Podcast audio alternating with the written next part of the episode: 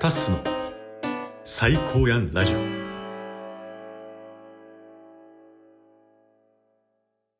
どうもタスです。もち3回振り返りトーク。はい。このタスの最高やんラジオ1週間ぶりに収録してるんですけどなんか久しぶりな気しますわ。あれ前いつも1週間ぶりやったのかな？そっか先週先々週は振り返りっていう感じでね、タッスのソロ週、ソロ配信とか、あとはアシスタントのサンちゃんとも撮ったりとかしてたんで、その時は結構撮ってたんですけど、まあ今回のね、ゲストトークっていうのは、前々から話してた通り、15人までね、もうすでに収録してるので、えー、まあ一週間に一回振り返りトークだけを収録してるんですよ、最近は。なのでなんか久しぶりな気しました。まあ久しぶりにっていう感じではあるんですが、えー、まあもち3回振り返りトークということで、で、ゲスト11人目ね、やってまいりましたけど、このね、もち3回、タス的にこのもちさんと話せたっていうこともそうですし、もちさんを呼べたっていう事実が、かなりこう自分の人生にとってすごい重要だなっていうのを感じてるんですよ。そう。だから、もちさんの収録をね、こう、配信できたっていうのが、タス的にはすごい大事なうん、まあ人生にとってすごい大事なことだったんかなとは思ってるんで、なんかそのあたり話せたらなと思ってるんですけど、まあそもそもこのもちさんね、え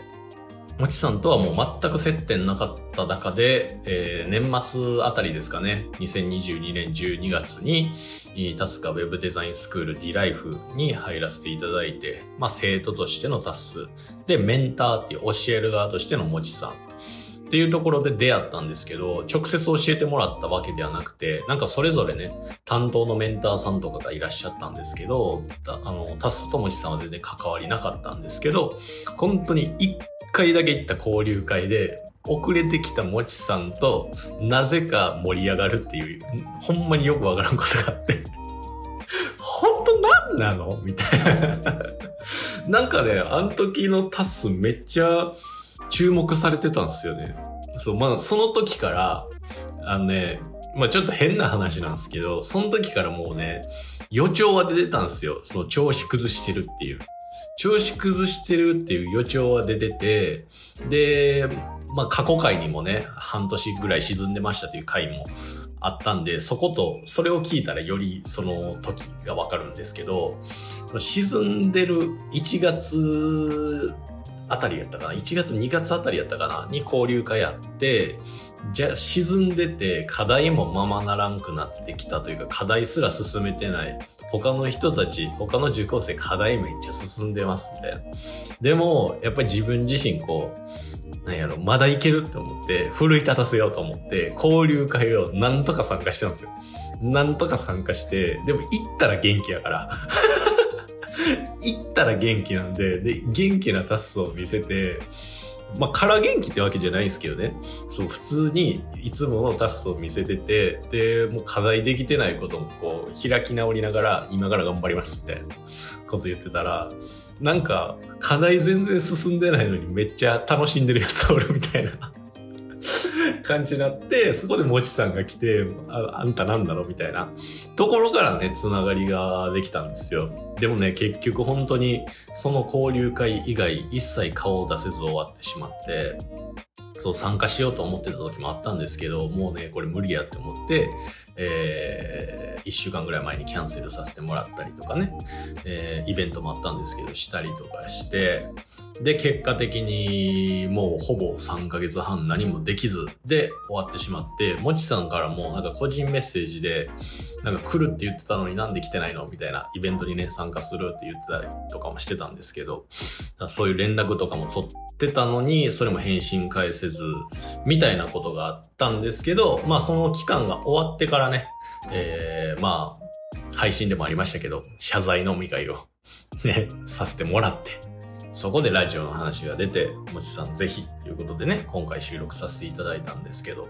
うん、なんかね、まあ、デザインを突き詰めてる方なんですよ。もう、これは X ですかね。Twitter 見ていただいたらお分かりになられるかなと思うんですけど、あとはもう最近 Figma っていうツールの本も出版されてるっていうこともあるんで、かなり影響力、このデザインにおいて影響力はすごい大きい方なんですよね。で、それを世に広めたい、発信したいっていうのもそうやし、未経験の人からでも、まあ自分の原体験からね、えー、これから始めるぞっていう方にも間口を広げるために、今発信活動もしながら、本も出版しながら、えー、スクールのメンターさんもされてるともう素晴らしい方ですよ。素晴らしい方なんですよね。まあ、改めてラジオで聞かせてもらうと、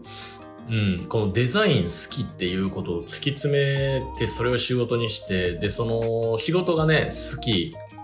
なことをしててでそれをもうひたすらに突き詰めて今は広めたいっていうねことをされてるっていうこの過程めっちゃかっこいいなっていうのはねずっと思ってたんですよ。うんし、やっぱそういう生き方憧れるなっていう部分もどこかタストの中にあったっていうのも含めてね、えー、ゲストにぜひ来ていただけませんか？みたいなね、話をさせてもらったんですけど、まさにって感じでしたね。うん、改めてラジオで、えー、直接聞かせてもらって、まさに。デザインが大好きという、まあでもデザインが大好きって言いながら、あ今はね、もうデザイン一本でされてるっていう風には話されてましたけど、その前ね、美容師になる、なろうとしてて、学校行って、で、それじゃないと思って4年生の大学行ってっていう、その学生時代に結構、何右往左往してたんやな、みたいな。あっち行ったりこっち行ったりして、いろいろと悩んだ末にたどり着いたのがデザインやったんやっていうのは初めて知ったんで、あ、そこはそうやったんや。もういきなり幼少期からデザインと出会ってデザイン一本でやってきたっていうわけではないんやっていう、なんか、あ親近感ですかね。うん、みたいなのはすごい感じましたね。もちさんもそういう悩みとかあった上でたどり着いたんやっていうのはね、すごい感じましたけど。うん。まあでもなんかそういう話とかももろもろ聞かせてもらって、えー、よかったなっていうのと、あと最後のね、こう最後に、もちさんにめっちゃ褒めてもらいまして、私。しゃくれてるけど。しゃくれてるんですけど、いや、嬉しかった。やっぱ最高やと思ってる人に、直接こう収録終わって、収録というか、ラジオ収録の終盤で、えー、かった、話しやすかったとかね、うん、デザインのこと知らんのに、なんか知ってる風な感じで、えー、そこまでなん、なんやろうずれずに、ずれない質問の仕方というか、そういうのもできててよかったっていう風に褒めていただいたのはね、めちゃくちゃ嬉しかったっす。なので、5回ぐらいその部分聞き直しました。5週ぐらい聞き直した。いや、やっぱ嬉しいですね。普通に嬉しかったです。普通に嬉しかったし、自信にもなりますよね。うん。やっぱそうやって好きでデザインを突き詰めてる人に、このパーソナリティとしてっていうのかな、聞き手としての、うん、やりやすかったみたいなのを褒めていただくっていうのってそうそうない機会なんで、うん。ね、それは、しかもその、スクールで言うとメンターさんみたいな立ち位置の方なんでね、うん、その人に、えー、聞き手として褒めてもらえたっていうのはね、めちゃめちゃ嬉しかったので、それはしゃくれるし、それは5回、5週、聞き直すわなっていう話です。うん、それはね、嬉しかったですね。うん。いやまあまあまあ、そういうこともありながらも、おまあ結果的には、その、もちさんをゲストにお呼びはできたんですけど、この D ライフっていうスクールではもう何もできなかったんですよ。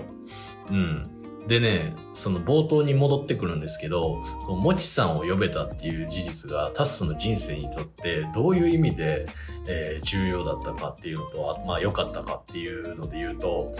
まあ言ったらコミュニティの中で、うん、まあ調子崩してたみたいなね、理由はあれど、逃げ出したっていう事実は変わらないわけですよ。うん。で、まあコミュニティ、この D ライフっていうコミュニティね、ウェブデザインスクール、ほんまに素敵な人たちばっかりいました。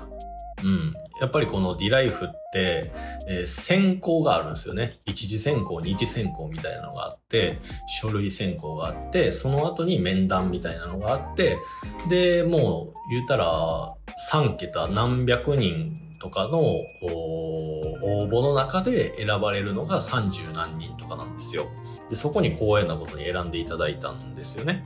うん、で、それ相応の自己投資をしてるわけです。タスの人生の中でもベスト3に入るぐらいの、まあ、投資、お金ね、うん、投資をした上でスキルを身につけようっていう、だからそれぐらいお金を払ってでもこのスキルを身につけようっていう、しかもこの選考を勝ち抜いた人たち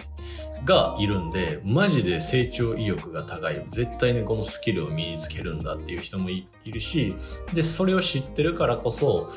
そのあの、まあ、もちさん含めてね、あとは運営の方々含めて、えー、ちゃんと時間を割いてくれて、えー、まあ、イベントとかもそうだし、オンラインでのこう、やりとりとかね、連携とか、あまあ、先生と生徒みたいな感じなんで、提出したものを添削してくれて、フィードバックくれるみたいな感じで進めていく。っていうのはめちゃめちゃね、その人間的にも成長意欲が高くて、すごい皆さん前を向いてて、素敵な方々ばっかりだったんですよ。これはタスも一回だけこの受講期間中に交流会に参加させていただきましたけど、その生徒も含めて、マジで素敵な人たちばっかりやなって、これはね、間違いなく言えることなんですよね。うん。まあ、その中でですよ。その中で、その環境を整えていた、いただいた中で、こう、何もできなかったっていう事実は、あまあ、自分にとってね、かなりの、ダメ、ダメージっていうんですかね。うん。ね。なんかそう、申し訳ないなっていう気持ちもあったし、まあ、自分にとっても情けないなっていう気持ちも、あったわけですよ。うん。まあこれはね、その調子を崩してたから仕方がないっていう部分もあるかもしれないですけど、それと別で考えないといけないのは、まあ、調子を崩してたからといって、この3ヶ月半の中で、お世話になった人たちに連絡を返せなかったっていう終盤とか特にね、それはね、自分の中でめちゃめちゃ引っかかって。うん。だそれが相まって、もう罪悪感に駆られて現実逃避をしたくなってっていう負のスパイラル。こう負のスパイラルでよりもう現実逃避したくなってデジタルの世界にのめり込むみたいなもういやもう無理みたいなねそういうのありましたぶっちゃけ。うん。まあ、それがね、拍車をかけたのかわかんないですけど、まあ、調子崩していって、1月、2月、3月みたいな感じになって、4月にこうね、4月からこう、戻っていったというか、整え出したみたいなところはあったんですけど、まあ、その事実はあれど、やっぱり、すごい素敵な環境に恵まれてた中で何もできなかった自分っていうのは、まあいたわけで迷惑をかけたっていう事実もあるわけで、その上で受講期間を終えてしまったので、その体調がちょっとずつこう戻ってきた時に、嫌と。いや、このままじゃダメよな人として、みたいなのはあったんですよ。まあこれどっかでも話したんですけど、タスあがいてますっていう回でも話したんですけど、なんか大事な価値観がこう見えてきた時に、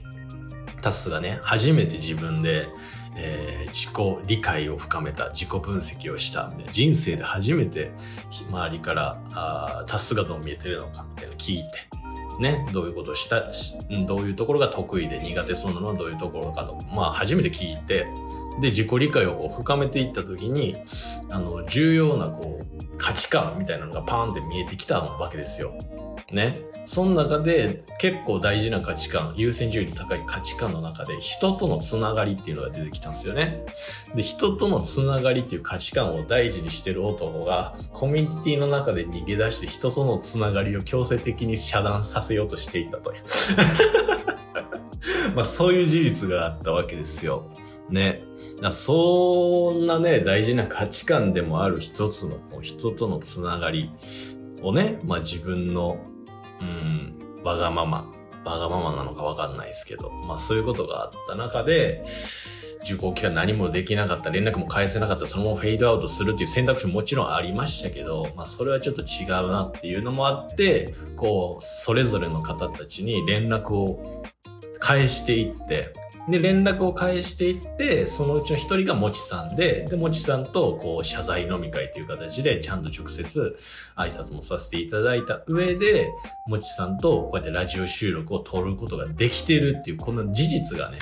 うん、自分にとってすごい大きいなっていう。うん、まあ、結果的にはその期間中何もできず、スキルも得られず、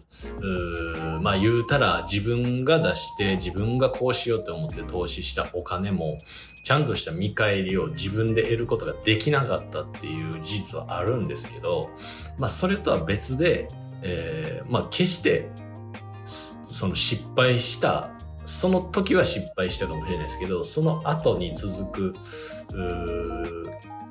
なんやろな、この投資が全部が無駄じゃなかったなっていうのは今でも思えてるんで、まあじゃないともちさんにも出会えなかったですし、他のね、ディライフの方々とも出会えてなかったですし、で、この失敗したっていう事実が今のタスの人生にまたこれからね、大きくいい方向でね、うん、経験として、あのーなんやろ、プラスになってくるんじゃないかなと思ってるんで、うん。だから全部が全部全然マイナスではなかったかなっていうのは今は思ってますし、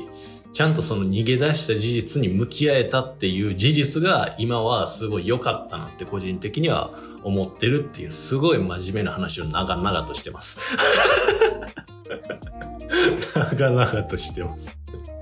うん。でもほんまにそうですね。うん。まあそういうことがあっ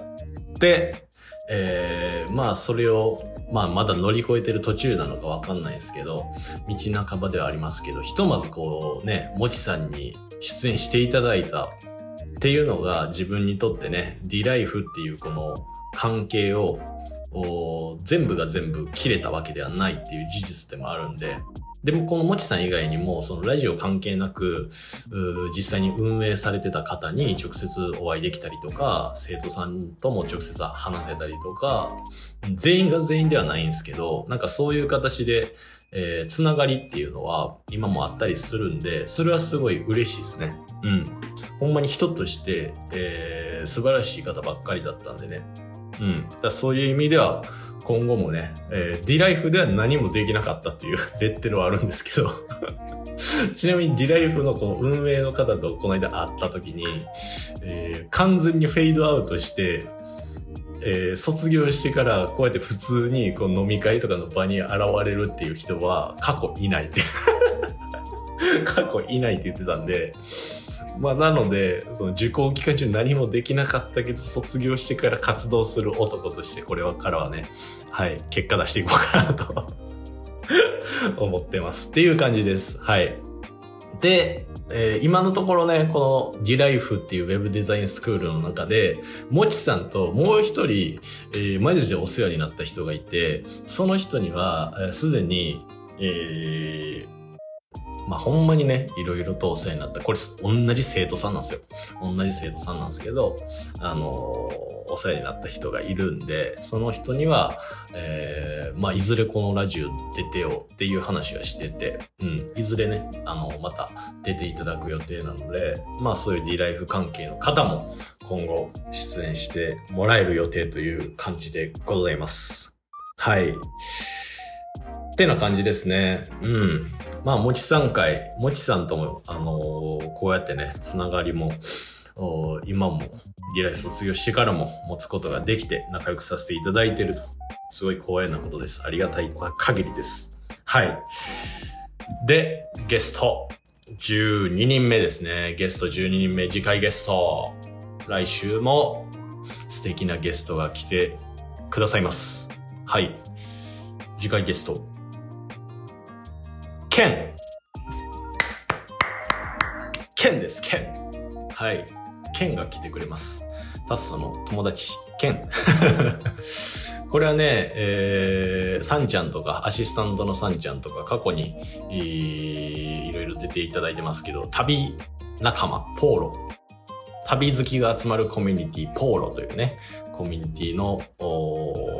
友達です。タスがそのポーロっていうコミュニティに所属してた時に出会った友達、ケンですね。はい。まあ、ケンね、えー、ポーロで出会った友達なんですけど、まあ、関西人、同じ関西人で、年齢はタスより下にはなるんですけど、えー、一つね、すっごい共通点があって、うん、これ、ほんまにタスが出会った中で唯一無二の共通点なんですけど、相方がいるっていう。そう、これお笑い芸人さんとかではなくて、あの、まあ、タッスもよく友達からね、相方ってこう話したら、相方って何みたいな。なんか普通当たり前のように相方と、みたいな。相方とラジオやってて、とか言って。相方って誰？どういう立ち位置みたいなよく聞かれるんですけど、まあ、タッスのこう相方はラジオ番組でね、チケットボンバーズで配信してるケースはもう相方なんですよ。相方なんですけど、ケンもね、相方がいまして、ね、これ相方って、まあ定義あんまよくわかんないんですけど、なんかね、もう親友とか友達とか先輩後輩とかじゃない関係なんですよ。もうこれ言語化するの難しいんですけど。でも、ケンにもちゃんと相方がいるんですよね。親友じゃなくて相方。でその相方と今、共同経営として起業して、えー、経営してるんですよ。その相方と一緒にね。うん。その話をすごい聞きたくて、だから今回のゲスト12人目の大テーマは相方です。相方なんですけど、そう、だからケンが相方と出会って、どのようにして今一緒に経営に携わってんのかっていう話をね、聞かせてもらってるんですけど、その、その中のストーリーがね、想像以上にかっこよかったんですよ。うん。まあね、これね、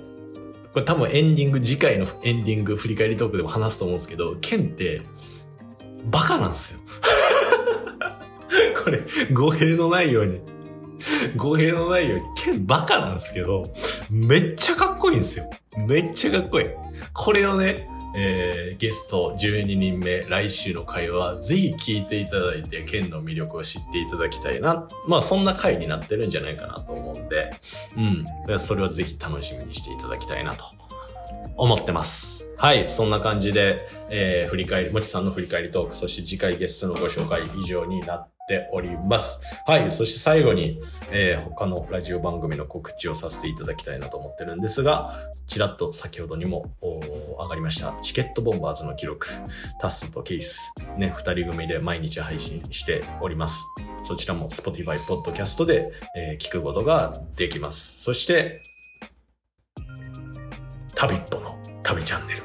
はい。こちら、ボイシーというアプリでね、無料で聞くことができるんですけれども、旅好きなゲストだったりとか、海外で暮らしている方のお話をね、直接タッスが聞かせてもらってて、今だと火曜日、木曜日、土曜日の朝7時に配信しております。うん。それこそ最近さっき言ってたポーロっていうね、えー、旅仲間が実際に海外に住んでて、その海外暮らしを直接聞かせてもらったりとかしてるんで、これまた別のゲストの人たちの話聞かせてもらってたりして、すごい楽しくね、えー、個人的には聞かせてもらってたりするので、そちらも良ければ聞いていただきたいなと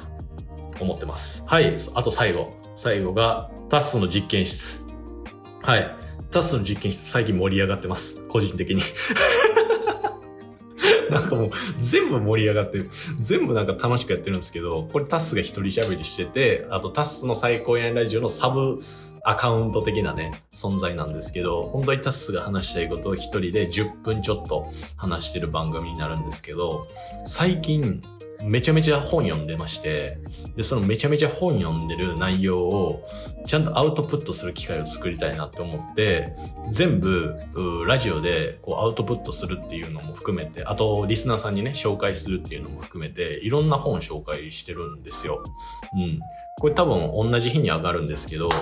ピクサー。ピクサー知ってます？ディズニー映画の、あのー、1スタジオ、ピクサー。ピクサーの歴史、